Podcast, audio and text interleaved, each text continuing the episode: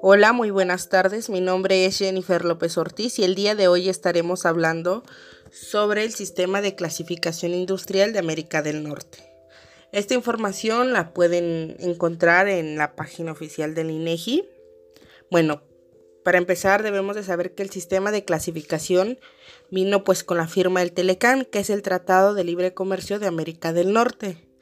Eh, nos dice que en 1994 llevó a enfrentar entre otras cosas, la necesidad de que los países de este bloque comercial dispusieran de información estadística comparable satisfaciendo esta necesidad y unificando su sistema de presentación de datos.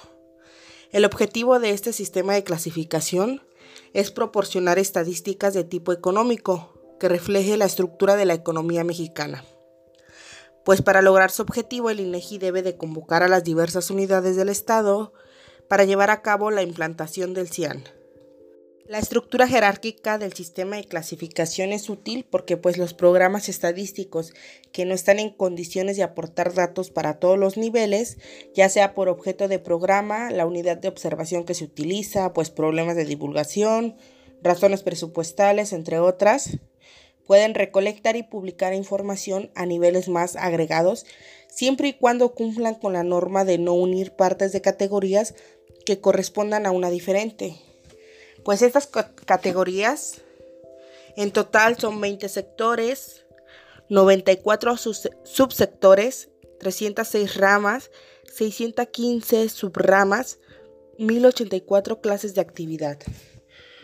Sectores son 1. Agricultura, cría y explotación de animales, aprovechamiento forestal, pesca y caza minería, generación, transmisión, distribución y comercialización de energía eléctrica, suministro de agua y de gas natural, productos de consumidor final, construcción, industrias manufactureras, comercio al por mayor, comercio al por menor, transportes, correos y almacenamiento, información en medios masivos, servicios financieros y de seguros, servicios inmobiliarios y de alquiler, de bienes muebles e intangibles, servicios profesionales, científicos y técnicos, corporativos, servicios de apoyo a los negocios y manejos de residuos y servicios de remediación, servicios educativos, servicios de salud y de asistencia social, servicios de esparcimiento cultural y deportivos y otros servicios recreativos,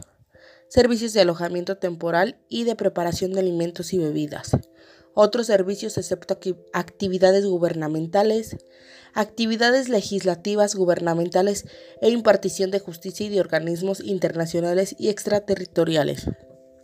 Finalmente, pues podemos decir que la utilidad práctica de la implantación de este sistema de clasificación es obtener información geográfica referenciada de las unidades que realizan cierta actividad económica. Pues esto es todo, me da mucho gusto que nos hayan escuchado y esperamos seguir compartiendo con ustedes muchísima más información de gran utilidad. Gracias.